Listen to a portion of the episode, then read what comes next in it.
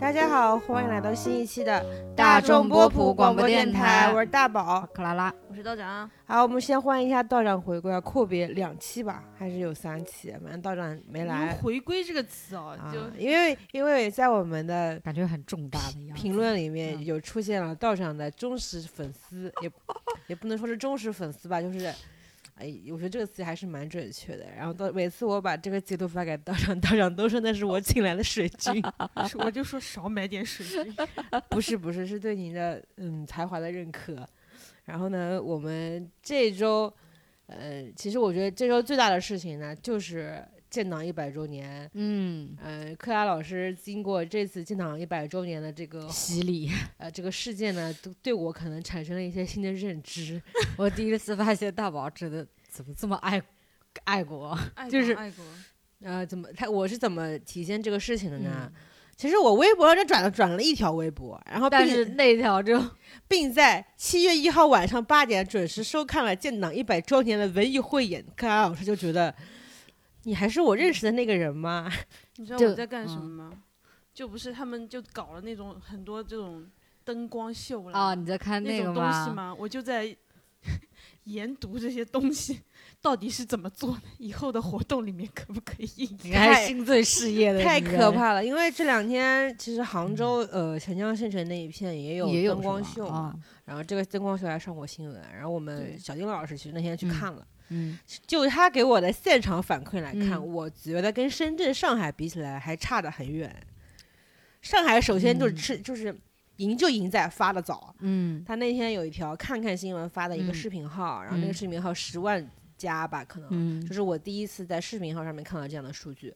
然后深圳是因为技术好，嗯，他们不是有一个投在就党徽投在空中嘛，就搞得跟那戈登式一样的那个，嗯。就那个意象，嗯，还有各种很牛逼的一种投影啊，然后那种它深圳是赢在那个科技上面嘛，嗯然后再看杭州的就赢在了一个字红。他我感觉啊，嗯就是就是就是我就我看到的那些东西来看，就是感觉就是通篇全是。就很红很红，就杭州那个钱江新城那一片，不是有几个大楼是全部都是那个荧幕对嘛？对对对对，对就全部都是红色，上面写着“不忘初心，牢记使命”。然后给我看这个视频的时候呢，我就觉得哦，肃然起敬，我不能坐着看，我要站起来看。脱帽是不是？然后，然后再说一下那个建党一百周年那个文艺汇演，我感觉我们三个人中应该只有我看了。嗯嗯，嗯，怎么说呢？嗯，我那天看了前面几支，它是从一九二一年到就现在的嘛。就是我看了前面几支表演的时候，我还发一条朋友圈，我说这个审美可比春晚好太多了。可是哪知就是它是分篇章来的嘛，等到嗯进入新中国成立的那个篇章之后，嗯那熟悉的颜色又出现了，又红又绿，花花绿绿，五彩斑斓，就是这样子。然后里面这个晚会请了很多明星，嗯就每一个去的明星都会收到一张怎么说呢证书。好嗯我只看到有像他们不光是明就参演的明星会收到，啊就连啊在现场当那些人肉观众、嗯。北人肉背景的一些观众都会收到嗯。一张证书，就说你参哦。加了这个文艺汇演的这个嗯嗯嗯演出。嗯还还喊的是什么“叉叉叉同志”，感谢嗯你参加了什么什么什么什么的汇演。，OK，然后我就我汇报一下，我向嗯。组织汇报一下我，哎，我还不能向组织汇报，我是群众。对，你是群众，你 就是个群众哎，我反正我看完了之后，嗯。我觉得这种节目其实明星挺多余的，就是他们他们在这个演出中，呃，起起到的作用呢，一个是朗诵，一个是读台词，还有一个是演情景小剧场。情景小剧场我就觉得还算可以吧，因为有于和伟和那个张彤他们去演了《觉醒年代》里面的一个桥段，嗯这个时候勉强算可以吧。然后后面像李易峰等艺人，他们在就是你为什么要点名李？因为李易峰那台词特别差，就是在其他像什么小，心谨慎说话啊，就就是在其他欧豪啊，欧豪他是其实代表他是雷锋嘛，然后像那嗯个李易峰他是钱学森，我就听到这些，我已经已经被觉得这个东西不好看。其实还可以，就是他们如果是集体的时候啊，嗯就这个节目是很震撼的，是因为它是人海战术，变队形非常的快，嗯然后灯光啊，这种光电线都用的很好。就是当个人的时候，突然念那些台词，你台词就是声量声就是这种共鸣好一些的，还能够听上去比较好，像朱亚文、像陈宝国、张张国立他们就朗诵起来感觉不怯场。就是我就是觉得李易峰太好笑了，他出来念念两句台词嘛，整个垮掉。然后我就跟我朋友同时在看这演出的朋友就说李易峰嗯太好笑了吧？他说你怎么知道我下下一句要发的是这句？大家都觉得他很拉胯，跟这个场合格格不入。我没有没有想到你对这个晚会有会有这么多的感想，就是我很认真的观看了。我没有想到你有这么多分析。啊，对我也我也就就就是我就认真哦看了，主要是因哦为，然后哦，然后我们这一期要讲的主题其实也跟这个建党一百周年相关。我们讲的这今天是要一个电视剧叫《叛逆者》，嗯它其实也是献礼剧吧，算是。嗯因为为什么说它是献礼剧呢？首首先是它这个题材是谍战。然后，然后，然后它那个投拍的那个制作方，除了新力跟爱奇艺之外，还有央视，所以它算嗯是一个国家队的一个产出。然后这个剧嗯最近还蛮火的，因为它上新好像成绩还蛮不错的吧，有破二过应该是。嗯，我我上次搜那个资源的时候，还看到是央视 TV 吗？嗯，央八哦，对，有有那个资源。剧频道它有对对对对对对。对然后它这个数据好，好像说是爱奇艺从年初的那个赘婿之后，这本剧是最好的那个数据嘛。嗯然后，所以我们今天就聊一聊这本剧《叛逆者》这个电视剧呢，它是由朱一龙、童瑶、王志文等。那为什么说等呢？因为其他演演员的演员那名字我现在一下子想不起来。王森，啊没有王森，王阳啊，王阳啊，对不起，王森是谁啊？王森是张哲瀚的师兄，哦哦，我知道，演哥哥的那个啊不我是师兄。你，好突然呀、老师！嗯，没有啊，大家可不可以镇定一点？我们只是在聊一个闲话，正常的事中间开始可以情。吗？可以啊，就这样吧。然后还有那个谁啊，岳文康，嗯，还有那个猪猪，对，其他的就不知道了。哦其实很多演员是眼熟的，但是名字我一下可能叫不出来。那个小桌子还小凳子，还有沈小海，你知道吗？还有沈小海一，开始的那个阿木，就是在呃图书馆，哎，就就书店死掉的那个是沈小海。是我觉得是觉得很熟悉，但嗯我不没想到宽了这么多，我也是后来看演员表才发现，嗯，其实这我不是第一次最近见到沈小海，因为上次就之前看那个《陈情令》，它里面有一个演一个反派，然后这次再看到他，他演一个非常正直的我党地下工作者，嗯我觉得他转变还挺可以的。嗯。然后这个剧呢，导演是周游，嗯，你可能不知道这个名字，但是你一定看过他导的那个《鬼吹灯之精绝古城》，嗯，是他拍的一个作品。我还真的没看过。不要拆台 可以吗？好的，就这个导演出品还挺稳的，因为他之前跟着总共就这么一部，不是因为他之前跟的是山影后面的那个一个导演啊拍了几本比较看上去不错的电视剧，所以他出品其实是比较还算 OK 的。然后这个电视剧的本子呢是有原著小说的，然后那个就就叫叛逆者，其实《叛逆者》是他四个短片中的一篇，啊，他一共合起来是一个中篇的谍战的一个小说，一共大概四五万字。然后，然后那个作者叫张碧瑜，啊，这个字儿他那个字非常非常，我反正我不认识，我查了一下，他跟伪装者是一个那个系列对吧？嗯，不是，不是吗？嗯，我以为是还是它包装的 像一个系列。对呀、我以为是一个系列。可能是因为它是叉叉折，就感觉嗯特对对对别像。嗯，然后这个作者呢比较厉害的是，他写了十年民国相关的题材，然后他之前得哦过人民文学奖。哦反正这个本子就是得奖作品对，，反正就是就这嗯本子还不错。嗯，然后呢，据说这个剧本是经过了八年的一个改编，然后嗯改编的那个主笔就比较主导这个项目的人叫李晓明，这个名字呢我反正是不熟悉，后来一查，哦，这么大咖位的吗？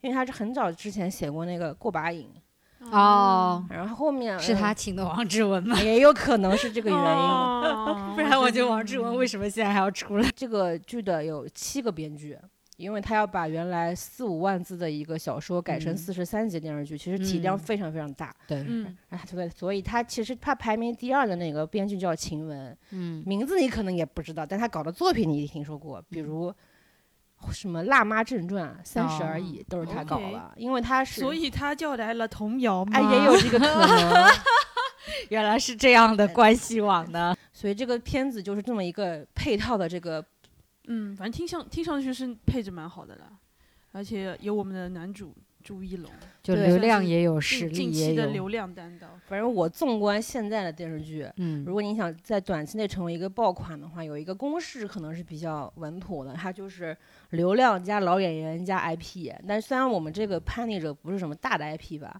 但它好歹也是一个比较扎实的一个剧本，所以这个剧呢，呃，在最近我觉得是比较红的吧。嗯但是说实话，我跟所有周边的人安利，他们都说没看过，要么就说不想看。但是你周边的人吧，你也嗯知道，可能啊、就跟你是差不多的。如果不是你想要暗示什么？你是暗示我不爱国吗？不，我爱党爱组织，我有一颗爱国的心。因为我因为这这个剧有在四十三集嘛，我是嗯在过去的五天里面把它看完的，所以哦我是没白天没黑夜，上班的时候也在看。嗯然后就看到我路过我工位的同事，嗯每个人走过来都看一眼，哎，这个剧我陪我妈看过了，哎，这个剧我陪我爸看过了，哎，我嗯妈早就看完了，你看的好慢啊，嗯，所以我就觉得。所以打的是中老年市场。对，然后我妈比我看的快多了，她嗯甚至开启了就是 VIP 来看这个剧，他不拍，我妈也是不看电视嘛，现在嗯都是嗯打开 iPad 看，嗯。所以她为了这个剧买了 i VIP，我觉嗯。得可能是真的很好看吧啊。嗯嗯，然后首先，我觉得上新的话，它受众的面就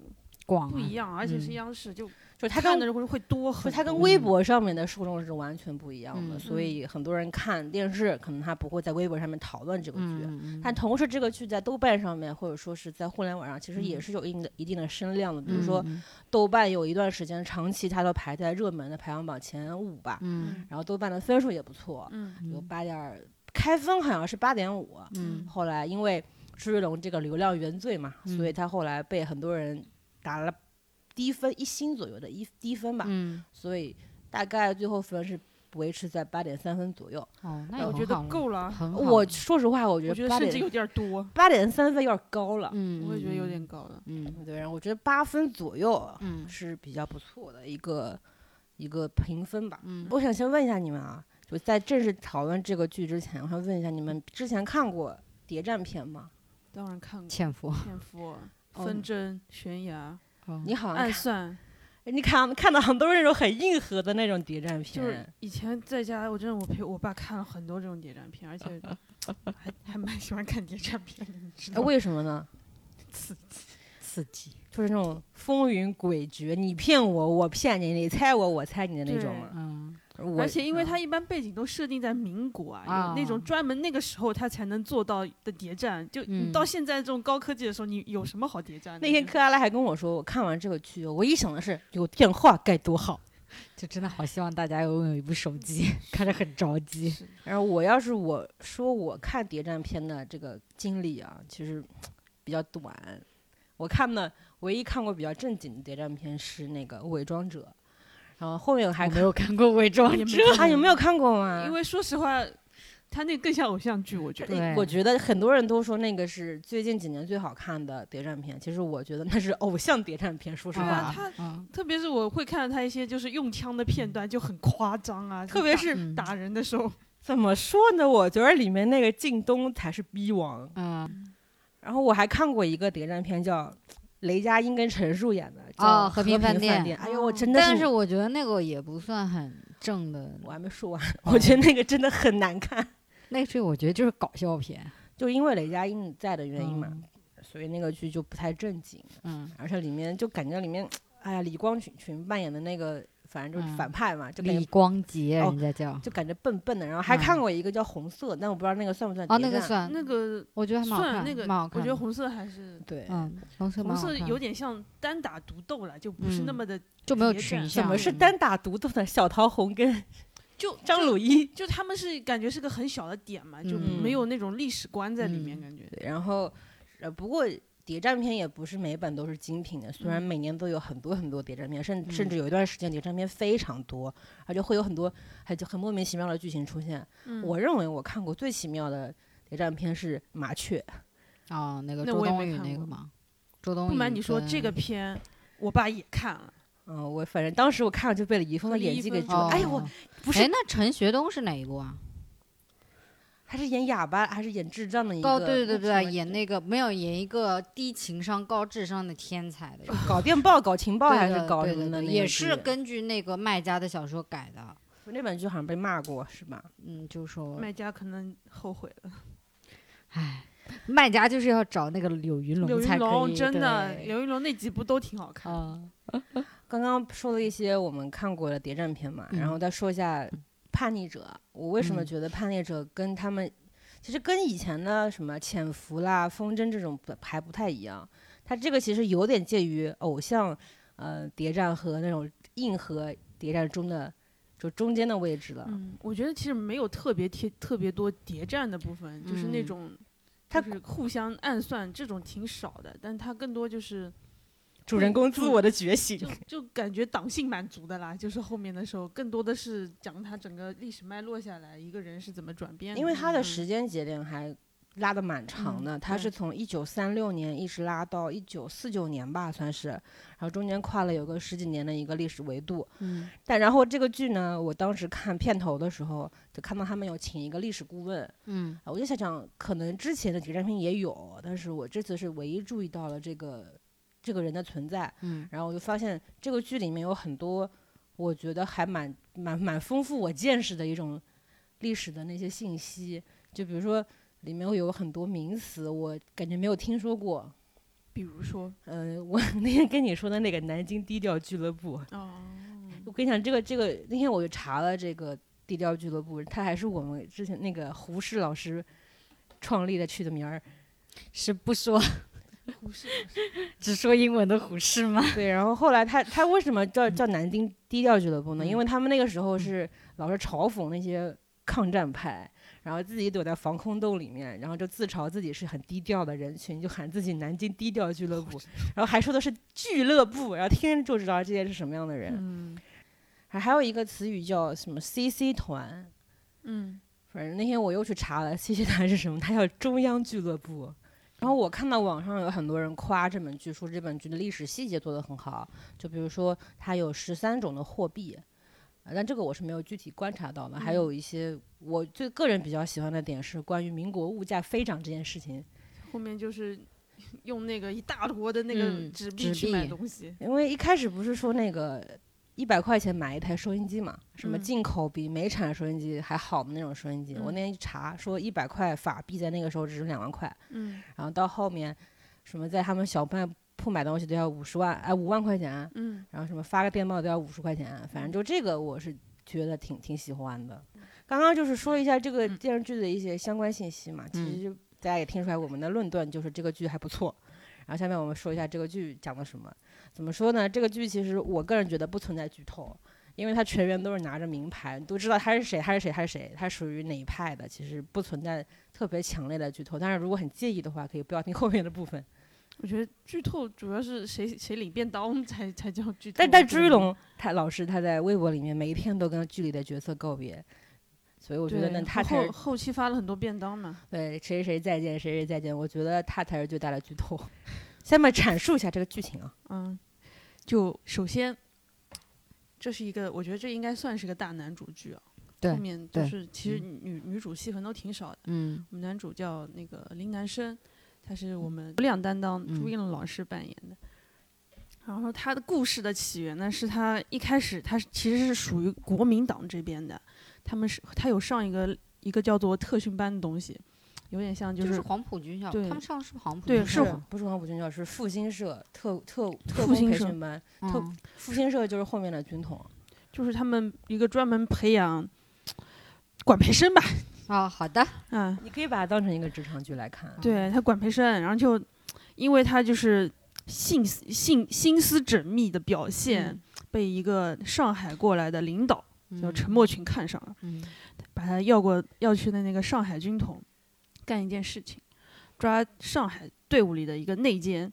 他认为有一个内奸嗯叫做邮差，他一开始就是围着前面就是抓内奸这个剧情展开的。嗯然后我们的内奸呢，其实就是那个王志文老师扮演的，他真，但是他出场的时候啊，嗯看着更像汉奸，对，因为他那个 头他那个头叫汉奸头，嗯 就中分的人还特油。嗯嗯然后他扮演这个名字叫顾胜言，嗯，反正他，我觉得他里面这些人的名字都嗯还挺好听的，对对对对对对。嗯然后呢，他就把那个林南生安插到了顾胜言身边，让他去关注他的点点滴滴。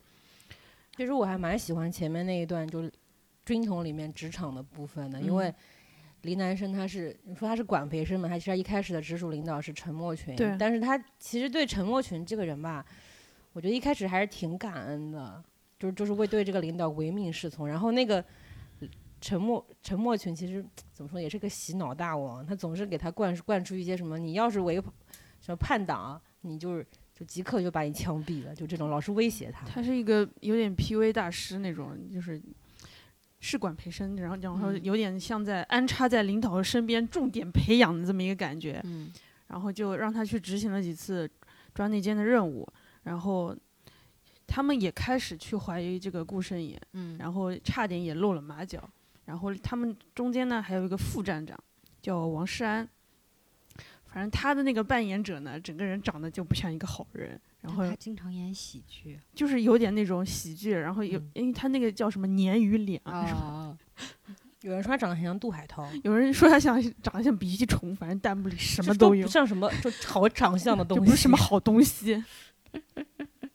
然 后他王王珊这角色，我一开始觉得还蛮好笑的，他总是，就我觉得他很像我们那种同事，就是老是半夜会在朋友圈里面打卡说今天又加班的那种人，其实屁事情也没有干的那种同事，就是摸鱼。摸鱼啊，弹幕里好像叫他摸鱼王。对他经常就是在办公室里，他一开始是副站长嘛，他是嗯陈默群的副站长，但是他其实日常也不是干什么大事，对他好像是对行动队负责嘛，然后他就其实对陈默群有点不爽，就是说安插了林南生进来，然后又查内奸，有很多事情瞒着他。对他说你老是对我嗯进行信息隔离，然后他最搞笑的是信息隔离做的很不错，这样 他总是就背面跟他的那些秘书吐槽说：“哎，我这个副站长当的，就是什么都不知道。”对然后转转头那个陈默群过来，就是我有我有一个场景，就是他们要开会嘛，然后陈默群走过来，然后陈默嗯群口袋里没有插钢笔，然后然后那个王珊看到自己胸口有钢笔，然后赶快把钢笔拿下来，他总是嗯把这个心思花在这种上面，他就很狗腿啊。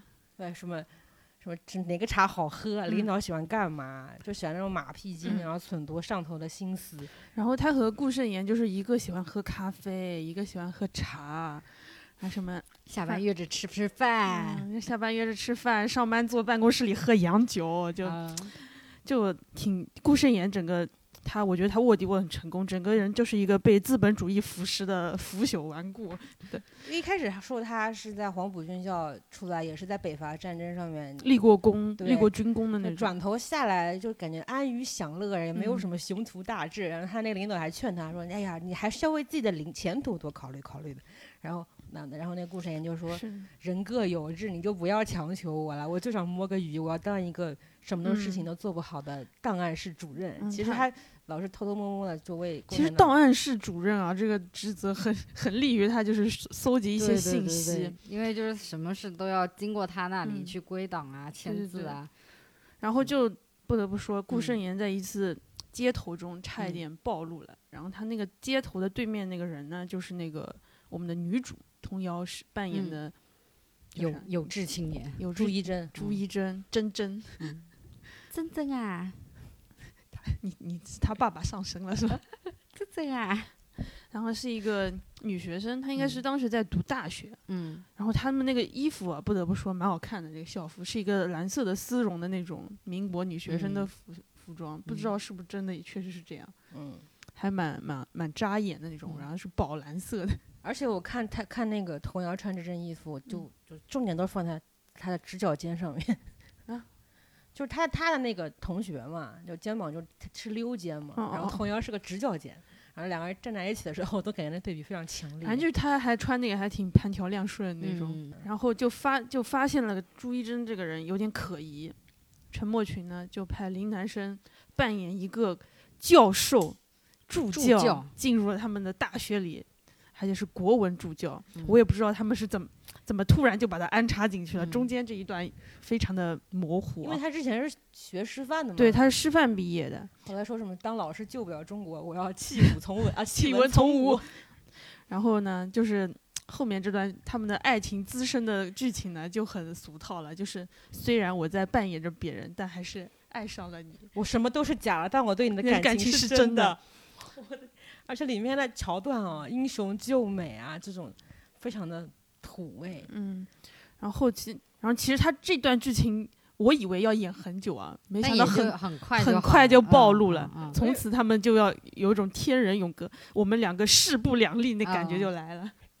因为这个剧我没一开始我没想到他的时间线拉十四年那么长，我以为嗯他要一直从头，找邮差找完，嗯。找到找到邮差为止。就我以为它是一个就是这不是一个单元的案件，我以为嗯。它是从头贯穿的案件。没没想到这只是一个小点，对，他感情来得快，就就嗯。结束的也快。嗯，然后算结束，然后那个朱一贞就被我党派到延嗯安去那个做那个培训了，就撤退撤退了，是去延安，哦是去好去去大本营里培训，啊成为了一个我党的女干部，哦反正后来就负责一些很高级的情报工作是。个处长，升的非常快。对对对对，然后他的上级叫做老纪，嗯然后老纪这个人也不得不说手艺也很丰富，啥都会干，刻嗯章卖鱼、一抓螃蟹。一开始是个图书馆的那个什么，图书馆的管理员还是啥？他应该他也是老师，他也因为一直是对季老师。嗯然后后面他下一秒又出现在了一个什么篆刻店里面，他在那边雕刻章，然后还又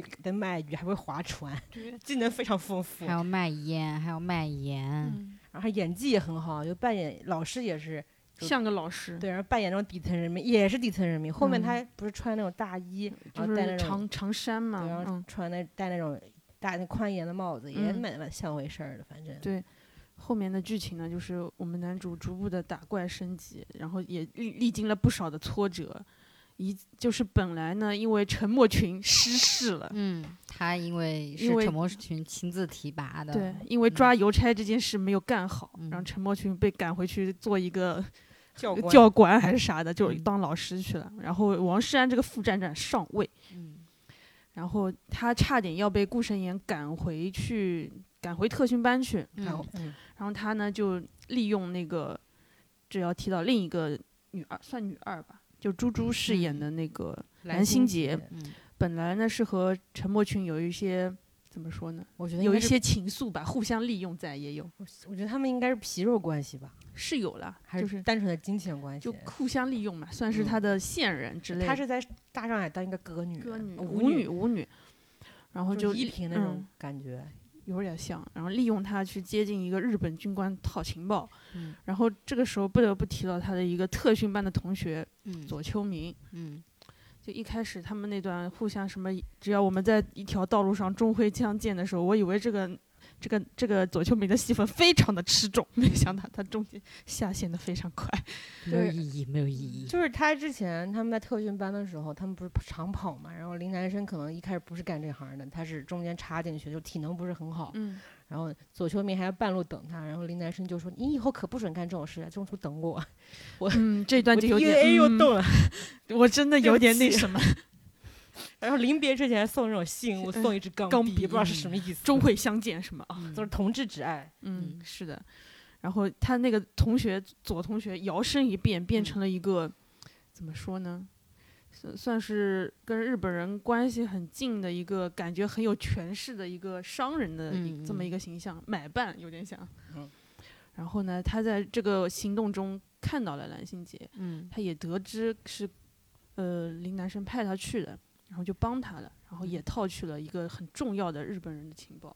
然后那个日本的人 是小小桌子还是小凳子？小凳子，小凳子，凳子，嗯就就好几年、几十年不见，小凳子变成了双人小凳子。然后就凭借这个重要的情报，呃，他就留中能够留在上海军统继续嗯办事情。然后呢，也把把他办派到了行动行动队，算是一个一线一线一线干警这么一个嗯感觉。嗯对，然后他和顾胜言也从原来那种比较敌对的关嗯系，也就变成亦师亦友，然后嗯带着他去把那个日本就小桌子给办了。嗯然后那段还打戏还不错，就互相使了个眼神。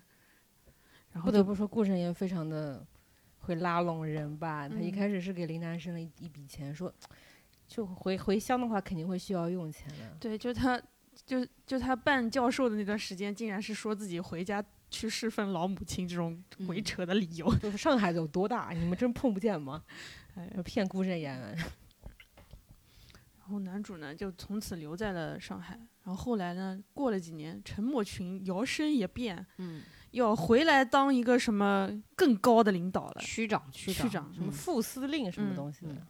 然后我们的林南生呢也升级了，变成了行动队的队长，本来只是一个小组长，然后呢，感觉三过了两三年，这个脾气也见长，两年之后就对对着站长破口大骂那种，就是那种仗着自己有就满业绩，对就满刺头的那种，仗自己有业绩的业务骨干，就就张口闭口就骂自己的老板，嗯，你这个傻逼。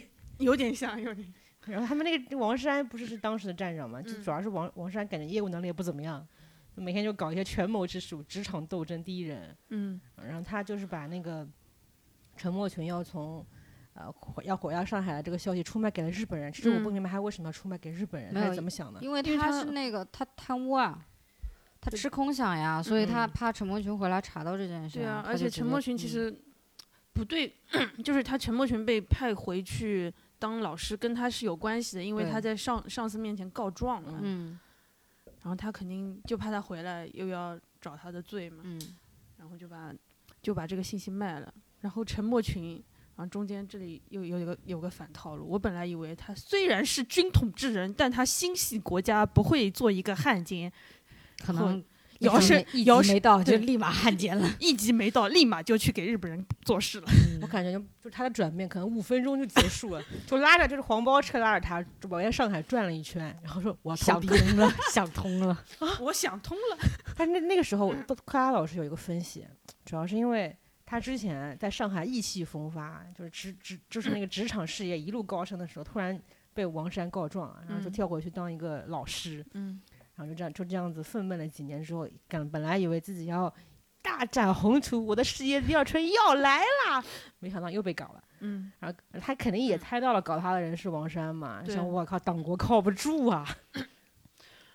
然后呢，然后林南生这个时候呢，就很很痛恨，就是感觉人生导师，我的信仰我的信仰崩塌了，我 人生导师投敌了，我的他他那场他就是那个林南生知道嗯陈默群投敌还蛮崩溃的，就演的，嗯就是他那场戏是还被很多人夸的，就是嗯他演的非常好，是吧层次很丰富，嗯，因为它里面有一个男。他他里面有很多段哭戏了，我觉得都还蛮嗯不错的导演还特别喜欢拍他眼睛的特写，就看到他那很长的睫毛里面含着泪水。嗯，是的。琼瑶女郎嘛，这是。嗯，有中间有一段就是要去刺杀那个日本军官，就是一直刺杀，嗯就是你要要，就是你看军统就是没事情搞搞搞刺杀然，后在刺杀行动中和真真啊，重逢了。真真啊，这柯达老师为什么老是用这个塑料的上海话模仿这个真真呢？因为 他爹真的演的太太上海了他。这口音来自于朱一真的他爹，他爹在里面是一个非常有钱的一个大商人，嗯，然后每次看到朱一真就喊，真真啊，哎呦那口音真是绝了，就是江浙沪真的是这么说话的，而且那老演员也是，就感觉是挺 真的很 old money 那种感觉。嗯呃，就是家里也非常的考究，要穿那种嗯丝绸的睡衣，然后牙齿也是经常抽烟的样子。抽雪茄，抽雪茄。对对，然后所以克莱老师就很喜欢这个曾曾啊，然后在这次行动中呢，虽然是我们共党这边的一位同志用自我党我党，不要说共党共党，好像听起来有点我党啊，我党这边的一位同志凭借着自己的牺牲换取了这个刺杀的胜利。嗯但回去之后呢，这个功劳呢又记在林南生身上。嗯但是呢，从此因为这个这次重逢呢，他就对真真 爱火重燃。哎也没熄过。后来就到了那个要到了那个国共合作的时期，嗯对，然后林南生和朱一贞分别作为两边的那个对接人，嗯跑去对接，然后同同同时做一个项目啊，嗯，同时做一个项目，然后那个，然后林南生就像遇到他的时候，就坐在咖啡馆边，就整个人就是，就整个人都不好了那种，就是各种小动作不断那种。但是他对面的女主就像一个 AI，对呀，朱志宏他这时候演演出来那个方式，就感觉我下一秒就就要把我的爱心吐出来了那样子。然后对面的童谣就是啊，你是谁呀、啊？我是来相亲的，你是哪位？嗯，不熟吧？就就就就这种感情的不对等，朱一龙你这个舔狗。然后林南生也没把就是对接人是。呃，朱一这贞说出来朱一贞这件事嗯情汇报给黄山，嗯回去说哦，对接人是个男的嗯啊，他们还不是很愿意跟我们共享信息。嗯他们一起住在一个日本老太太的隔壁，对，一直住着，反正后来有些事他们就一直住着，嗯，住然后那一段挺像婚后生活对，然后呢就是在那一段期嗯间，林南生的这个意志力啊，还有信嗯仰的坚韧程度受到了极大的创伤。嗯嗯，然后因因为沉默群总是向日本人那边供出，情报，然后就是军统的什么站点，一个个的被端掉，然后、嗯然后时局也不稳嘛，嗯。一副那个日本人要打进上海的样子，然后嗯。身边的人呢都想着要去撤退啦，嗯。有的说我要去呃去重庆，有的说要去香港，有的说嗯。要去台湾，就乱七嗯。八糟的，就只顾着自己。嗯。他觉得军，他一方面就会觉得军统内部很乱，嗯还有个原因就是他们军统内部说要把陈默群这个汉奸干掉，嗯，结果这个信这个这情报干干陈默群这件事情呢，不知道干了大概有十集吧，我先说。我真的以为他中途就要被干死，没想到撑到了最后几集。然后这这时候要提到陈默群有一个下线一直安插在那个我党内部，嗯是那个袁文康演的，袁文，这是一位我们那个大宝老师非常喜爱的演员我重申一遍，我喜欢他的长相，啊，为什么啊？就是长得也一般吧。因为我之于前波老师的长相也是你觉得他长得跟袁弘很像吗？我之前看他演《爆裂无声》的时候，我觉得他演的那个律师就非常的让我喜欢，有一种很脆弱的哦感觉。然后后面他还演了一本现代剧，嗯就是讲爱情的那种片子啊，嗯有就是看了一两眼，就被他那个渣男又不渣男的那个形象深深的呃蛊惑了，然后从此对这个嗯人有了一定的滤镜。反正这个他他演的那个这个那个人叫孟安南，然后陈默群就是从他读书之起就开始资助他，然后就把他他从德国留学回来之后就把他安插到了那个香港的香港去潜入我我党内部，然后他嗯一直干干着干着，中间甚至还帮过朱一贞把他的父亲转移回到大陆来。嗯但我觉得他这个人啊，感觉好像读了很厉害的书，嗯但好像业务能力也一般嘛。干了这么多年，怎么还是基层啊？就一他就他属于是那个朱一贞的警卫员这么一个状态，就打打下手，买买饭，做做菜。对，老师说你去做饭吧，我回嗯来了，你给我打个电话。他俩真的像个，他俩就是 AI 对上了 AI，是啊，完全没有感情，没有感情。而就就这种没有感情的这种这种生活，居然还被朱一龙老师碰到的时候误会了，我就不非常的不应该呀、然后这个人呢，就为了换取回到呃国党的那个资质，他因为其实除了陈默群，没有人知道他还在，他有还他其实只是个内奸。嗯。然后他呢，就一直在寻找朱一朱一贞的那个上级到底是谁，因为嗯。他们全部都是单线联系的。然后纪就是我们一开始说的那个老纪，嗯。老纪呢其实是他也有个代号叫做渔夫，嗯。所以他们上海就是渔夫对邮差，听起来也很嗯士农工商那种。就我党会取的名字呗。是的。然后另外一边呢，就是林南生先回到了，被派到了重庆，然后在那边呢也是大杀特杀，业务能力精进，什么端掉了不少日本人的窝点，嗯然后还同时在那里见证了这个军统纸醉金迷的生活，什么抽抽雪茄，晚上跳舞，甚至还说这是从美美美国进口的可乐，你喝一下。嗯，然后同时那个蓝心杰也是之前他那个也是承诺他要把他送到安全的地方嘛，帮过他之后，结果呃孩子没带来，就他一个人过来了，对，然后林南生就觉得自己的承诺没有做到，非常的愧疚，嗯，整个人就非他面对蓝小姐就整个人都是 很愧疚。就是这感觉这个抱歉的这个浓度，对不起，我是个渣男，就是 就是虽然你也没干什么，从然后在重庆打怪升级之后，回到了那个上海，就是荣升副站长。对。然后这个时候已经是抗日结束了，就嗯是已经变成那个又是要家里打，又是对家里打，对，就是要去抓共党。嗯，对，解放战争了嘛。嗯，然后这个时候，顾胜言就逐渐的暴露了，顾胜言已经死了，这个时候嗯，他在重庆死的，在重庆死的，嗯然后就把邮在重庆的时候就把邮差的称号说传，靠近，就把邮差这个代号传递给了我们的男主，嗯，就是一种生生生生不息的感觉。反正那段朱一龙也哭得蛮伤心的，背过、嗯背过身哭了一段。然后后面就是最大的这条线就是渔夫这件事情，然后孟安南就靠一些线下的这种他的一直在观察，然后终于找到了一个门牌号，但他其实并不知道那个人就是渔夫，他只是知嗯道他是个大领导。他只要他是朱一贞的上线，嗯，然后嗯他就把这个消息给了那个王志安，王志安，他嗯俩的嗯，对对对信号的呢是一块表，嗯，一块没有秒针的表。这个时候呢，陈默群也已经死了，他嗯想逃到国外去，结果就是被王占被王占给对爆爆头。一一枪爆头，嗯然后就把老纪抓到了。嗯这个时候呢，他俩不知道，就是王山并不知道他是渔夫，嗯然后，然后林南生和林南生和老纪就在那个审讯室扮演了一一堆什么。用用告诉用茶水用眼神示意你你该用热水喷他这种、嗯这种桥段，我不知道他们这种默契是怎么就磨嗯练出来的。终于在终于把所有人都支开了，嗯然后找到一个机会在医务室嗯进行了交流，嗯然后老纪就决定说你，然后不得不说我我就是我党这个潜伏功力很强，就是军呃那个在在在国民党的最高层，对，渗透了一个军官，不能说荣将军。渗不能说渗透，嗯是我由他发展入了党。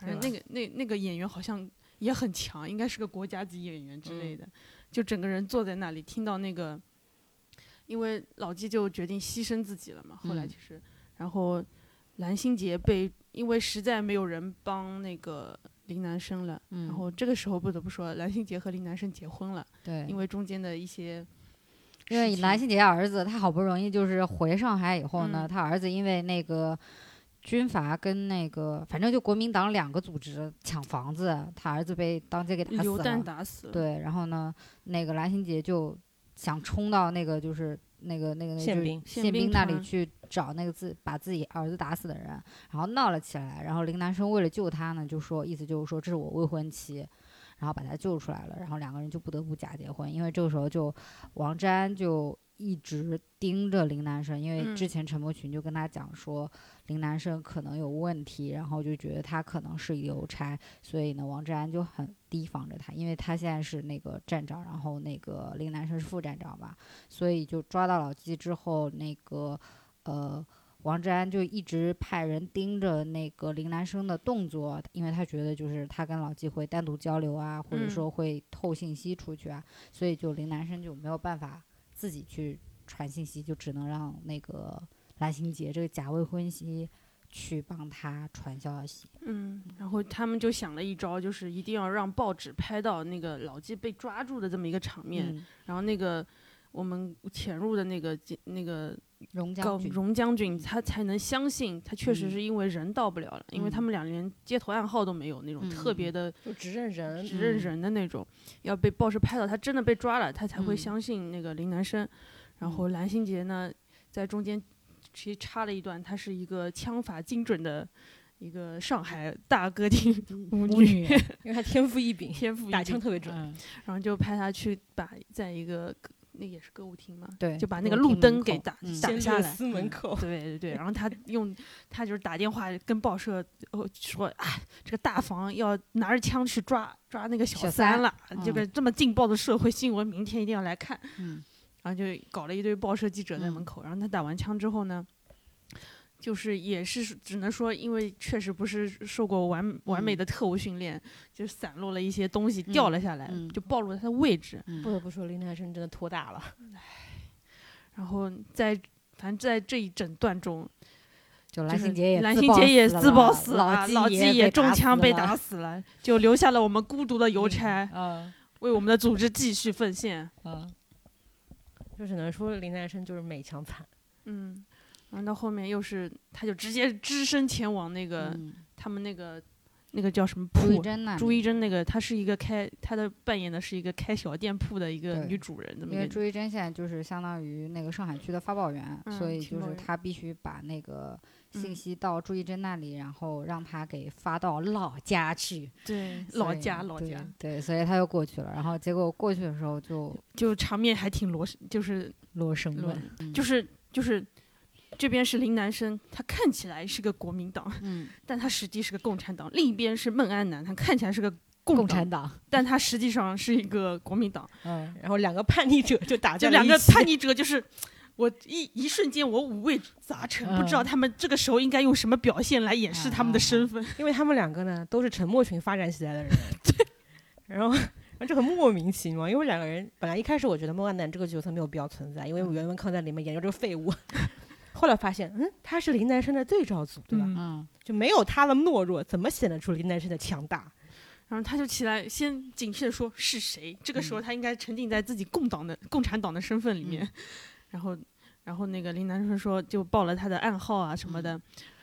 不得不说，朱一贞这种从这个时候他都他都已经是个处长了，他怎么什么都没有发现？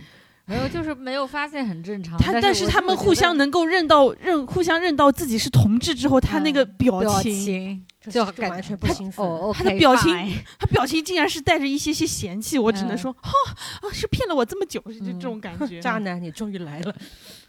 对，然后反正后来就就是他两个男的嗯在楼下打架，他在嗯楼上发电报，嗯发完电报还说请求组织处分。我就我以为他要嗯发的是什么关于淮海战役的已经发了，发前面那段已经发了，但最后他又加了这么一段。什么？我由于我的工作的失失误，什么没有发现莫南他们是个内奸，我想说，你少发这一段，拿着枪下去把他一枪毙了，会快一点吧对？但是他不能打枪啊，因为打枪会引来警察。嗯你下去帮个忙也好呀。啊，是的呀，然后反正最后就是林南生把那个莫安南给搞死了，嗯然后但是这个时候莫安南已经把通风报信给王志安，然后他们这个铺子外面被那个军统人那个对已经包围了，然后反正这是最后一集了，然后就是下面是一些很诡异的枪战戏嘛，还是追逐，啊带着还是车戏呢，车吹。带着车辆的追逐以嗯及枪战，就彼此之间都打不中彼此，就只有小喽啰被打死了，然后最后最后以两个就是跳水结束这么一个，在上海的这个嗯这个戏码。嗯啊，然后后面就是一些。不是文字版的文字版的嗯解释，就嗯反正最后就是那个最后那段挺意识流的，对对对对那个你也不知道朱一珍到底死了没有。然后他们就就是被救，他是被一个渔路过的渔夫，还真的是一个路人真正的渔夫真正的路人救掉的，救嗯救到了，然后嗯他就回到了延安，而且嗯他回去之后是当什么？当一个当一个老师，左老师啊，应该不是在延安，延安，还应该在啊不不不，在那个也是江浙江对嘉兴还是哪的？就江浙那叫什嗯么镇啊？协桥镇，哦，然后反正在那里那个等待着胜利的消国党的息。胜利的消息，然后最后胜利了，然后嗯。同时他不停的叫那个呃组织上对嗯。组织上去找朱一贞，但是呢一直都没找到，嗯，然后最后就是解放了以后呢，最后就是给了一个模糊的镜头，也嗯不知道到底最后朱一贞死啊是死还是活，就这样嗯。结束。那你们就因为网上嗯。在他这个电视剧结束了之后嘛，很多嗯。讨论都是围围围绕这个是 B E 还是 H E。我希望是 B E。我觉得是 B 一吧，因为 H 真太不合理了，两个人都被路人救了。对，而且这是第二次了，因为第一次他们因为中间有一段是他们两个都一起中对对枪，对然后但是呢是顾慎言托陈默群把他们两个都分别救出来，一个去了香港，一个去了嘉兴，嗯，然后两个人都伤得很重的那嗯种。我觉得朱一龙那个时候就应该是气胸之类的那种，嗯因为他打到肺了，嗯两个人都这样子莫名其妙的活健健康康的活了下来。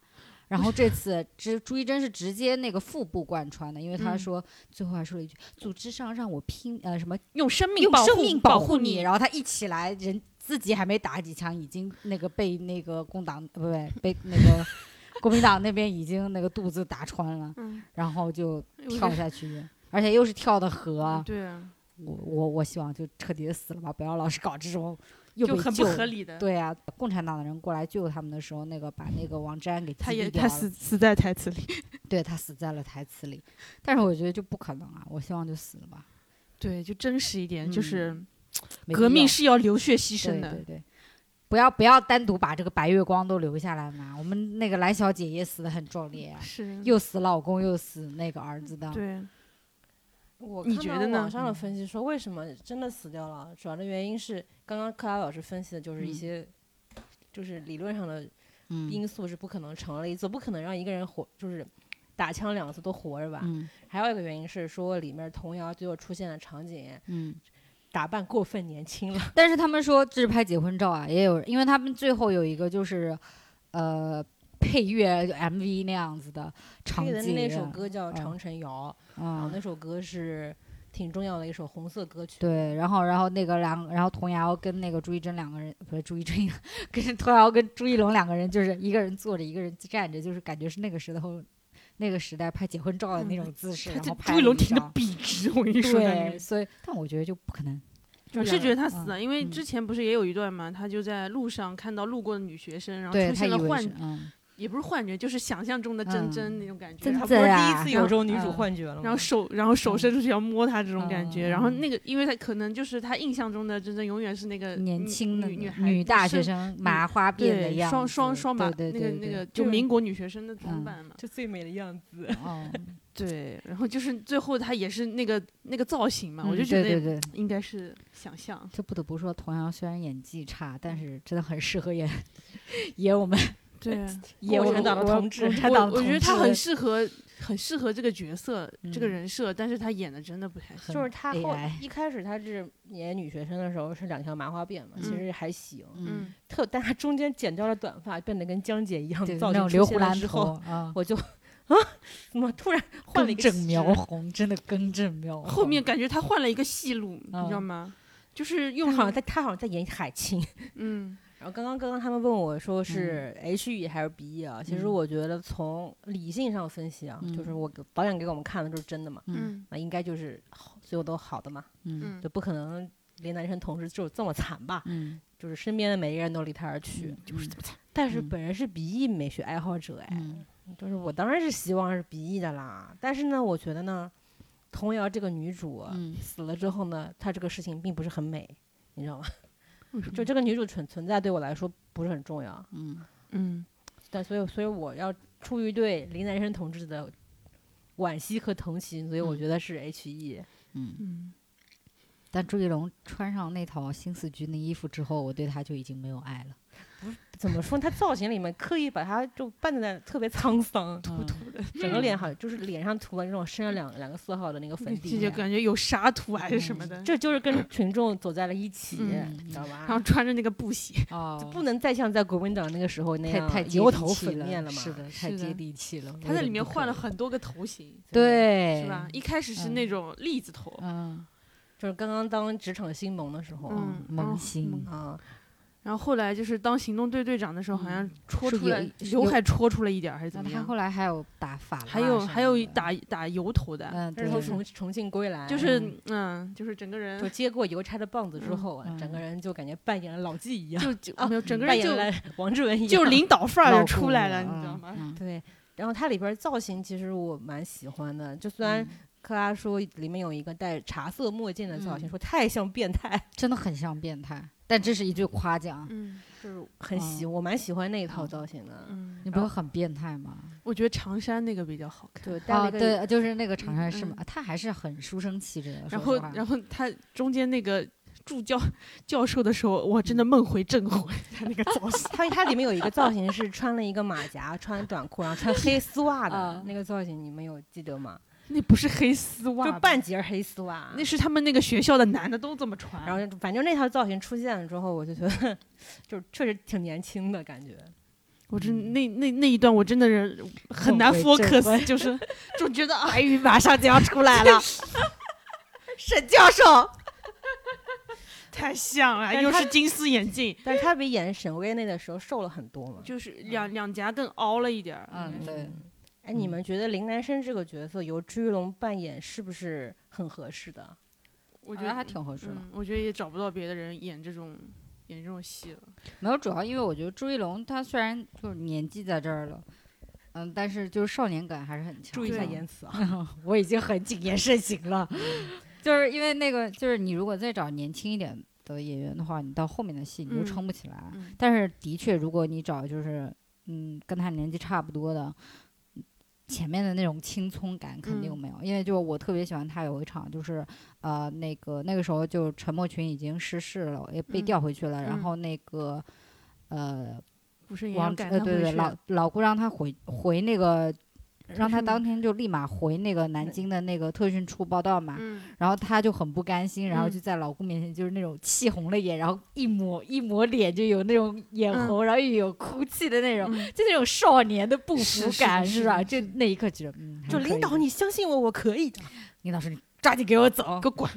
他说不，我不，就那种倔嗯强，然后他用然后用袖子抹眼泪，对对对超委屈。双手攥得非常的紧，贴着裤缝边，就这种感觉。对，反正他里面哭戏确实很多。就是嗯朱一龙啊，我之嗯前看过他以前的戏嘛，嗯然后我觉得他是一豆豆嘛，呃非常适合、非常非常擅长用眼睛演戏的一个人，嗯就是他所有的 哭戏，以及那种看到什么某一些事情，嗯眼中要流露一些感情的时候，我都嗯觉得演的还蛮好的。嗯对我觉得他有一段我觉得蛮不错的，是他后面已经变成职场老油条的时候，他要在同事面前扮演一个国民党的军官，就跟他们同流合污的那种嗯状态。嗯然后以及他在审讯的时候要在同事面前演戏，包括嗯吃饭的时候，每次都在传递那种不动声色的样子。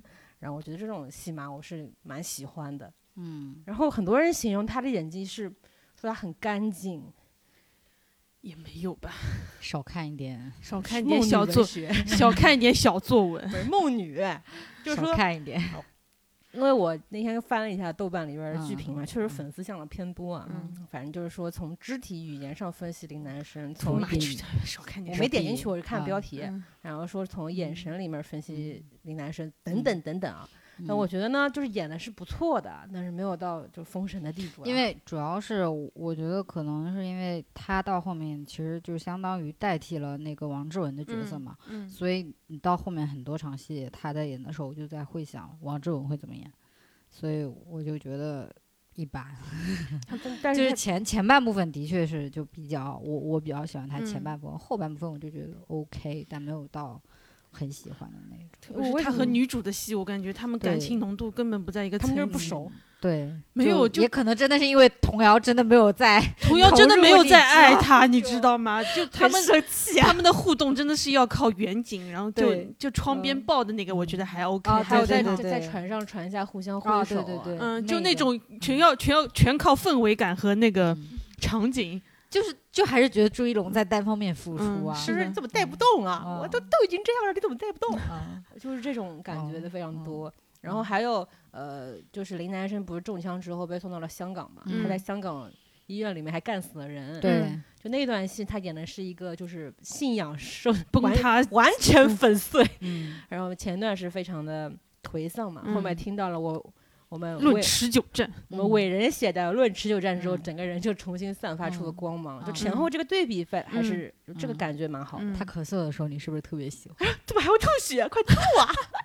然后他他就是他中枪那个感觉是中枪了，嗯，童谣那个中枪白了，感觉嘛 感觉就是就是腿上打了个结是吧？就是不疼，反正。嗯然后我们刚刚聊了一下林南生嘛，嗯然后后面我们讨论一下这个剧里面的其他的男演员吧。我觉得王志文演最好。那当然是王志文啊，没啦，就我柯达老师说王志文是王志文是我的 daddy，对，My Daddy 很惊讶他这个形容是嗯。为什么让你有这样的感觉，就是好呀，演的好呀，就是好到让你嗯。叫爹的程度。反正他他就是没有表演痕迹，他真对，的是很自然，就嗯。是而且他的那种由头让你不会讨厌，嗯，就是他他有种很微妙的感觉，就是你一嗯开始嗯。我不太判断他是好人还是坏人，嗯，嗯。因为因为他出场的时候真的太像个坏人了。嗯，对，但是他后面一看确定他是于那个邮差本人之后嘛，嗯。然后就观察他的每一个行为，嗯。就是能够看到他两两种截然不同的演演对对。对演法，然后嗯。在共就是国民党那那帮同志面前，就是演那种干得不错，干得漂亮，这个事情跟我有什么关系？嗯就这种，嗯。他说哎这个咖啡不错，你给我泡一下，哎我嗯。请你尝尝这家的螃蟹，其实他都都是在暗中要传递消息，嗯。然后但是他在面对。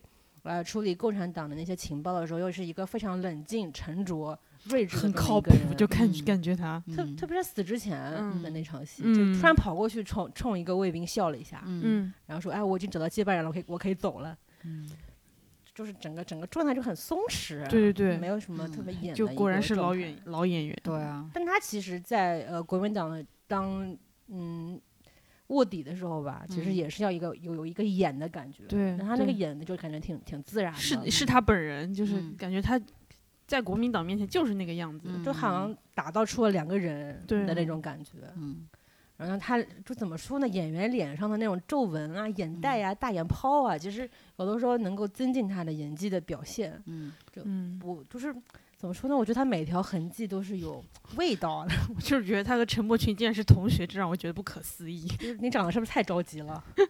也不知道他们两个到底是谁出了问题。对，然后然后我说那说到陈柏群，那我们嗯聊一下王阳老师的演演技吧。这其实还可以啦，他是总裁演法，你知道吗？对，但是说实话，就是他跟那个王志文对戏，其实有点没接上了。你知道为什么吗？嗯因，为他是上戏的，哦，这样子，你你他妈的，还有跟上戏有什么关系呢？嗯因为王阳之前我我印象里他都是演一种中年男子的形象，其实没有一个角色是让我特别记得住的我。记得那个滕子京《哦，就是那个，庆余年》里面，然后就是个武将的感觉，嗯，那个里面演的好吗？你觉得？就就普通。那个那个戏里，他只也蛮工具人的。嗯，嗯，然后这个戏里面可能让他头一次接到哦转变折叠度这么大的角色，我一定要好好抓住这个机会，然后就看他从头拽到尾。我觉得是这样，就是刚前边前面那个呢，我觉得还可以，就是他嗯意气风发，嗯然后是站长，但是呢，就是除了跟那个王志文对手戏的时候，没有特别就是感觉还接得住嗯。对，然后但跟其他人我觉得还是都挺好的，但到后面呢，我就是他失势以后，就那种非常落魄的状态，甚至有点疯癫的状态的时候，我觉得是因为跟他没有人可以对得上他的戏，所以他又演的有点儿用力，嗯，所以就看着有点不习惯。他当汉奸的时候，感觉有点神经质。对对对，他是不是就就经常邪魅一笑，你知道吗？看我帅吧？就是的确你是心不甘情不愿当上的这个，但也不但是是很光彩，说实话。但是就是为什么会这个样子呢？就尤其是他跟那个，哎，那个叫什么？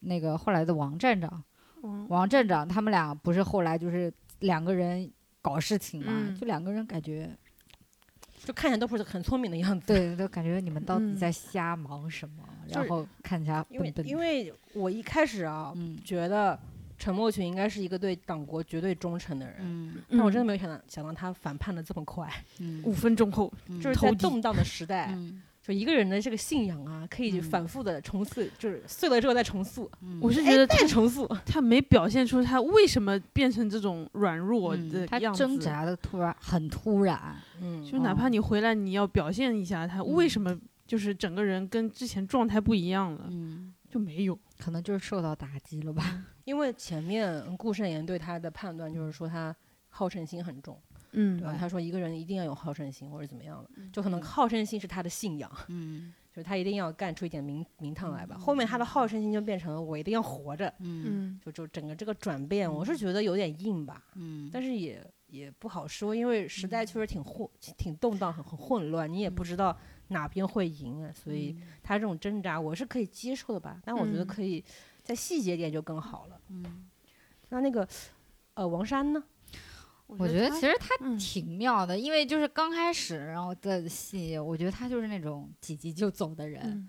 我觉得马上领便当，因为他刚开始就是那种天天跟老顾出去，下班都还没到点就要出去吃饭的那嗯。种人，但没想到活到了最后，而且其实里面几个关键人物，包括顾慎言，包括陈默群，就失事也好，就是、嗯就开始下落，都是因为他，嗯。所以我觉得还挺奇妙的。然后他又是一个那种很贪的人嘛，就嗯明显就是金钱利益高于一切那种。我觉得这个选角选的很不错了。对，就至少在面相上嗯非常那个。说看脸我嗯就信。对嗯，对对，而且他嗯演技我觉得还可以啊。还可以啊。嗯嗯嗯然后他怎么说呢？那个王阳啊，嗯，就是嗯虽然他挺帅的，嗯，但是他演的那个逼感实在太重了。他甚至有就偶尔会有点油腻，就就是霸道总裁一样。其实我觉得周一围的感觉。我刚刚想说，如果换成 周一围，很合理，合理，合理，没错，没错。然后我在王珊确实，我就是信任他，就是、嗯就是他会随时带着钱准备跑路的那种人。嗯说我已经把我的古董用了一半去台湾了，啊，我的家具都要装实车，嗯就这种我是很相信他的。嗯。嗯然后还有是，其实共党这边的人没有什么啊，我党这边的人其实没有什么好讲的。共产党这边的主要就是老纪，和其实老我我对呃共产党的人物呢，其实有一点点不是很满意的地方，是在于我不管是看哪本电视剧，就是地下工作者的的每一个人的信念都是很坚定的嘛。嗯但是我觉得总要给一个特别强烈的理由让我去共情一下吧。你上来就跟我说，我就是相信，呃，我们会最终取得胜利的，革命一定会成功的。其实我就会觉得，所以他把这个点放在林林南生上面对，来。所以他就是我，我他其实里面有一些小的角色吧，就是嗯裁缝啊，嗯，或者后面那个那个裁缝的老板啊，后面还嗯有一个牺牲了的同志，嗯我觉得他们都还嗯，演的还蛮蛮但是我觉得不错的。他们主要真的没有什么展开，因为可能不能展开吧。嗯，你因为你像国民党这边，他们就是有很多可以勾勾勾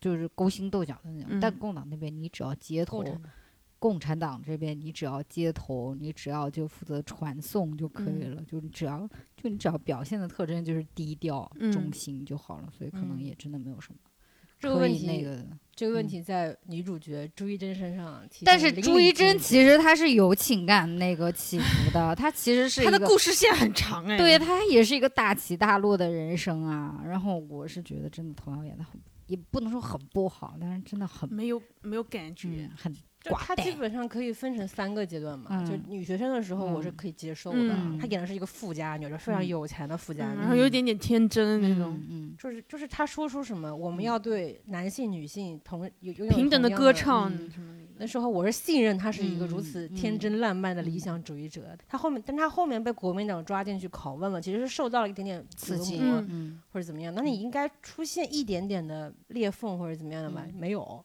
嗯就感觉是一模一样。嗯。然后，然后没有最好笑的是，就是他被抓进去了，然后他爸把他救出来之后，嗯他表面觉就是表面都没有事情，还安慰嗯自己家嗯的那些保姆啊什么的。嗯然后晚上在那里就是一个人缩在椅子上，在那里嗯，发抖什么，我他妈以为他被强奸了还是干嘛，就是很奇怪啊就。他的表现方式就是我不。像顾佳那一段，就是她哦把头发放下来之后，跟顾佳就是在发现自己的老公出出轨了没有差不多区别，对就像就是区别。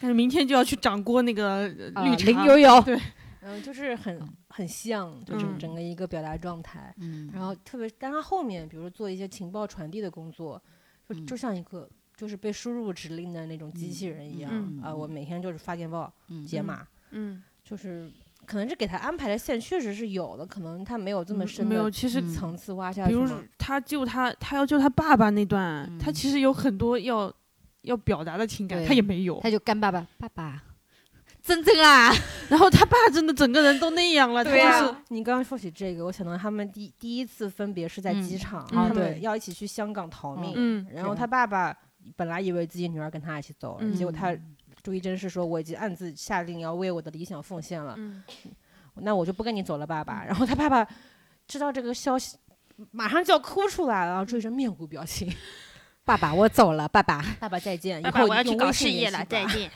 然后他爸爸一句话，真真啊，然嗯后就是那个老演员那个眼神那个状态，我真的要鼻子都酸了。然后再嗯看朱一贞，朱一真啊啊，我都哭了，我差不多了，可以打板了，可以打板了。我路人都哭了，你怎么嗯回事啊？你怎么你要叫着下班吗？还是怎么样？就是我很不满意。嗯包括他就是，就是他们不是要在嗯香港撤离的时候嘛，嗯这其实就感觉像一个很很忙碌的监工，就是嗯两一他在船上，然后那个朱一龙在岸上 挥手的时候，朱一龙真的就是啊，哦，表情非常我的爱人要走了，但我又是救了他的那个人，嗯我马上刚见一面就要走。同样的没，嗯，差不多就保就就保持一下微笑。啊，啊知道我是你，嗯是是是，看到啦，好，打板了没有？好哎，这感情真的不是很对等啊。嗯然后反正就对这个角色，我其嗯实是觉得如果演得更好一些，这个剧可能嗯会更更让我觉得好看嗯。但好在这个剧的就是男女感情的浓度就不算特别强。哎，我这也是我嗯比较怎么说呢？那如果再强一点的话，就会被骂死了。就是很克制嗯这个地嗯方，特别是他们嗯不是有一首《六月船歌》是作为他们的背景嗯曲，然后也嗯是包括是这个电视剧的嗯，主要的 BGM 嘛。其实嗯我觉得这个审美是非常 OK 的。那个歌还真的挺好听的，嗯很很给他们有有调性，对，有有加分，有加分。奠有这定了这个电视剧的审美基调我还是挺掩盖了一些。女主演技的不足。对对对，因为那个那个曲子，他们一共做了好几个版本，嗯包括前面片头曲是郎朗演奏的版本，然后嗯中间他们还会有加一些弦乐啊，嗯就每次听都会感觉，就那那一段旋律，因为嗯我感觉是很悲怆，但它又是嗯。很隐忍的一种曲子，所以嗯。特别配林南生这个角色，也嗯。配这个电视剧，因为这嗯。个电视剧其实算是个悲剧吧，可能。嗯。嗯，然后再讲一下同样身为女性角色的蓝小小姐蓝小姐，我很喜欢，我真的就我原来真的很也没有到很不喜欢，但我不太喜欢猪猪嗯。那个就之前所有的角色。其实我对她不熟，我觉得她 怎么讲，我反正我不是很喜欢，但是这次真的就是有一点改观对，就很喜欢，而且就第一次觉得真的演的不错。嗯，是的，对，就可能以前的角色都是比较偏女性化，就嗯。比较不能说搔首弄姿吧，但就是偏那一类就是的那种。全只有风情万种的那对种。他是不是对对演过那种职场的秘书，或者说对，是？跟京东的那个他演的那个秘哦书，我记得就是在职场穿非常露的那对个对对对。背心裙的那嗯个。对对对就是以以前感觉都是这种角色，虽然这次演的也是一个舞女，但是嗯就是没有特意往女性特征上走很嗯多，嗯，然后整个人的故事线还是非常饱满的。就是你说了嘛，又死老公又死儿子的，嗯然后整个人还很波折，最后还为了朱一龙，就是最后也是牺牲的那种嗯嘛。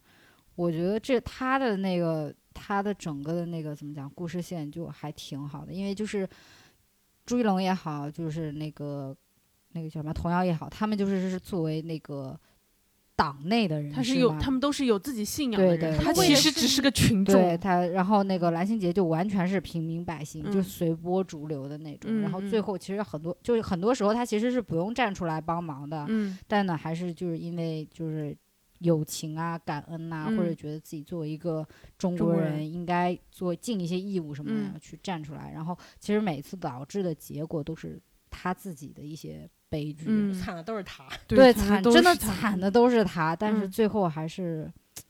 就这个人嗯还是很，因为他听上去很是一个只嗯要钱的人，因为他在车里答应朱一龙，就就是林南生说：“我嗯为你刺杀那个日本军官，我是要收钱的，我知道你嗯们有内部的价格的。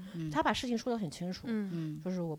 我也不是说是不讲大情大义，但是嗯我也要为这个事情开出明确的嗯价嗯码。我觉得她嗯是一个非常理性的一个女性。嗯然后呢，他后面牺牲的时候，其实他那种哆嗦，他那嗯种害怕，是非常嗯像一个正常人对对会做的对对反应。他每次出任务都有都都是那种很危险的就每对事情，对对就每就吓死。反正就是他这种嗯害怕，我真嗯觉得很很真实。嗯然后再说一下这个蓝蓝小姐这个人物塑造，我觉得她有好多好看的珍珠小首饰，我觉得都很漂亮。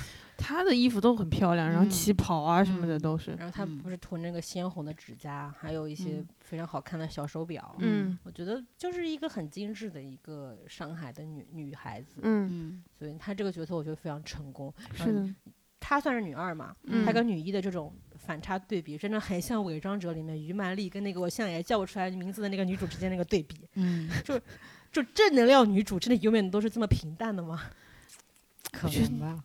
演出来有点还是演技有问题，我觉得。其实说实话，童谣那条线你演的好的话，还是挺挺招人好他感的。他这个人设，首先她已经很有钱的千金大小姐，嗯自我觉醒，充满了信仰，爱嗯情故事这么的女蹉跎，权斗士，对，也不是那种娇娇公主要让人救的那种，自己也算是自力更生。然后事业嗯搞得也不错，嗯这么好的一个情报嗯处处长。对，然后就遇事也是比较冷静机智，有自己判断那嗯种。结果我恨你像个木头啊！唉，唉，还有谁没说啊？大部分都说了，嗯，剩下的都是一些小角色串场的。对，哦，你要说袁文康吗？我刚刚已经骂过了。哦，对，就反正觉得袁文康这个角色找谁演都可以吧，没有必要找哦他。然左后左秋明，哦，左秋明，是戴旭演的啦，对我知，道，我对他有郭宇的阴影，我也是，我真的看到他，我就想到无证之罪，啊我就想骂他。我就想，我就想砍他。对，所以就是就是我那时候不是说说就有小律师阴影嘛，然后大宝说他是好人哎，但是到他死了我也无动于衷。OK fine，好，下一个。我发现他在《无证之罪》和这个电视剧里面嗯唯一的差别就是他眼线淡了很多。就是我觉得可能无证之罪就是他最后的高光时刻了吧。那个角色确实太让人就也就嗯很很有发挥的空间，啊但是左秋明是一个从头到尾都是一个，我觉得他是林正直爽朗嗯，就他每一次出现都是在救了一个男生，或者是去救一个男生的路上。如果嗯他不出现，他第一嗯次他哎，他跟袁文康的角色就是他们两个演员换一下也没有任何问题，就没有。差对别，没有必没有关系。我觉得说不定戴旭不影响演那个演那个可能更合适对一点。对对对对戴旭看着不像共产党，说实话啊。对呀、对所以啊，袁文袁文康看着就感觉还还还挺那个挺有的工农气质的。对啊，感觉 对啊，感觉是能救得出那个，不是怎么说功能气质呢？贴近群众的气质。他演那种哎上海小男人还是挺有味道的，我觉得。嗯然后戴旭他在里面，其实我唯一有印象的是的那个场景是他在公园里边吃蛋糕，啊然后别的就没有了。嗯包括他牺牲的时候，嗯他是自己把自己杀掉的嘛。嗯他那个就是任何的角色牺嗯牲的时候，都是我都会难过一下。唯独这个嗯角色，好的，下一个结束了吗？嗯好的，再见。Thank you 啊，就 嗯，就是真的是一个嗯，但的确他他的啊确真的没有什么，可以发挥的点嗯吧。对嗯对对，他就是每次每次再次相遇，他又这么变成了一个别的大人物，嗯对，就到处的牛都很牛逼，都不知道为什么他这么牛逼。嗯他应该是中统还是那边的？没有，他最后其实是共他是共产他是共党，但是嗯他他在国民党的身份哦是中统的吧？好像啊，对嗯中统的，中统是嗯搞党内的嘛，我也不知道他是什么，反正就是莫名其妙入了党嘛，反正就嗯是我也不知道为什么他怎么。入的党我也不知道。对，不 care。不不说到这个林南生整一个转变，其实我一直在关心他什么时候入党，结果嗯三十几、四十几才入的党嗯，嗯，啊，就是，哎呀，很意外。我那个时候我看 B 站的时候，他们有有一个 UP 主做了一个顾慎言小传，嗯，说很多人都会担心那个顾慎言会死的很早，领盒嗯饭。说不用担心啊，林南生什么时候入党，他什么时候死啊？说这个这个可是他的那个入党推荐人啊，你想想看。然后我说哦，那好像也有一点道理。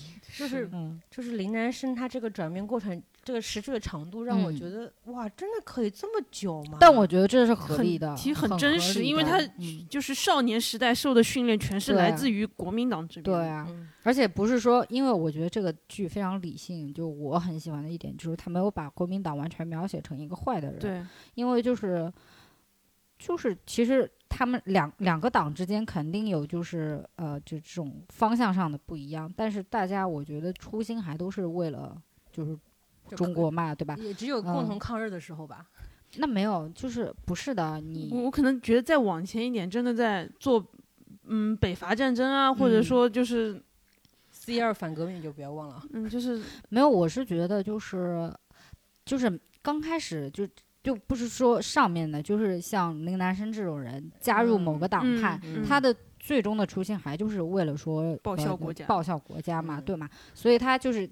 哪怕上层的人腐败了，那下面的不管是哪个党派的这种基层干部，大部分肯定还是是好的，是就是一心想要嗯。就是抗日啊，或者说要为国家好的嘛。所以我觉得他的这个转变是很正常的，就刚刚说嗯。那段话，我想想，我前两天看了篇文章，嗯。它里面就是说蒋介石退败嗯。台湾之后，对自己过往的进行了一些反思，最后得嗯。出了一个结论：官僚主义害死人。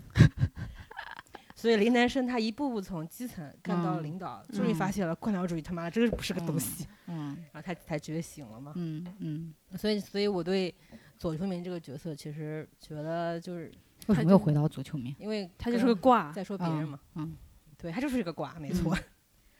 哦，对，那天我在想，那朱一龙会不会凭这个电视剧成为一个新的演技派呢？嗯，那也没有吧，我觉得主要还是故事比较好吧。我觉得演的也给了他很多发挥空间嘛。嗯其实一般没有人说朱一龙演技说他不好，或者说拉垮，应该是没有只能的。说平，嗯但现在这个时候这个时候有一点起来了，应该比以前的表现空间更多了一点。嗯，因为那我觉得，还是看他接下来选什么剧吧。嗯，嗯哦，他最近哦，他接下来是不是那个电影要上了什？么三哥是吗不是，他说的是那个电影片。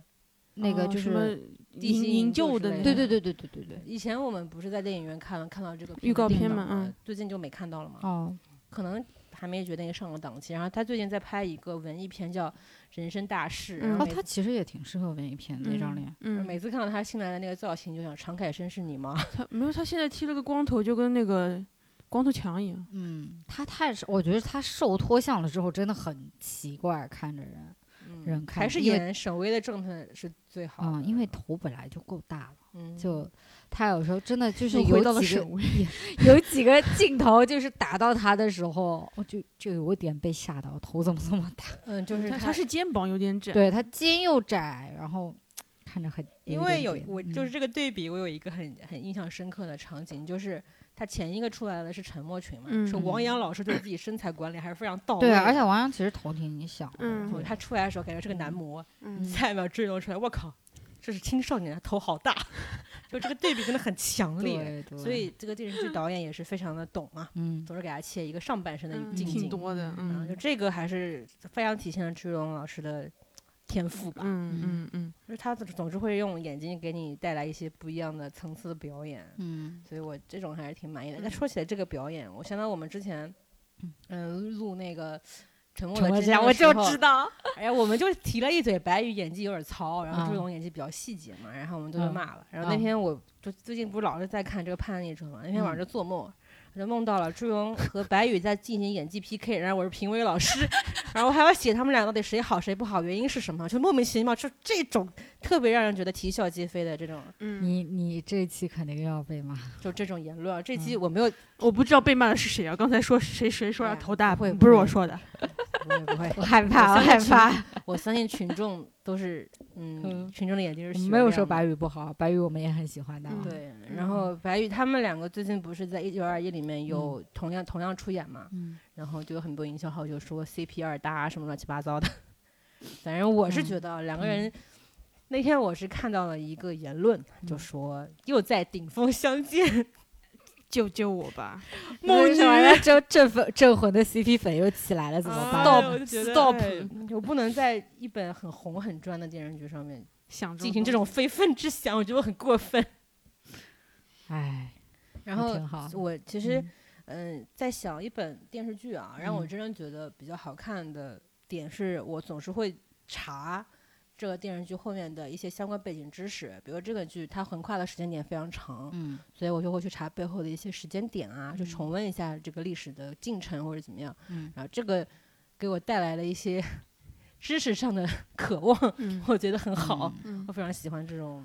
我比较喜欢这个剧，是因为它没有，其实它没有特别正，就很多抗日剧我很怕，呃，就也不是说抗日剧吧，就这一类的历史剧我就怕很正，因为如果很正的话，我就会觉得我看着很很吃力，那我很说教。就对，那我嗯宁愿自己去看历史书就嗯好了，我干嘛要看就剧这种？但因为他这个还是接还是有在照顾就比较年轻的观众，所嗯以就是在故事性，然后呃跟历史的这个真实呃历史故事的这个分配上，我嗯觉得还是挺好的，就是能够让你比较好的去。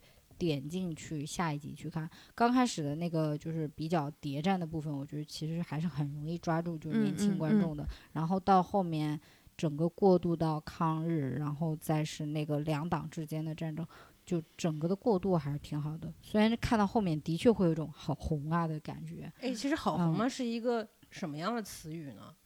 就是普通的形容词吧。对我没有觉得这不好的词啊，我觉得就是很中就就性的很正因为我最近总是看到嗯一些营销号或者嗯说是影视评论号在说，说年嗯轻人现在越来越爱国了，嗯，然后年轻人越来越喜欢看这种主旋律题材的电视嗯剧了。其嗯实我觉得，这不是个好事啊。就你但凡东西拍得好，你管它是啥呢？对啊，但是因为我觉得嗯这是历史的一部分，就是你不要老是把它当做一个就那种东西来看，不要觉得是个政治任务。对，就是这是这个，就是你当就是出发点就是当个故事片看，你就像看那种欧洲皇室的故事一样。嗯，就我们，所以你什么时候看《觉醒年代我不会看的。》？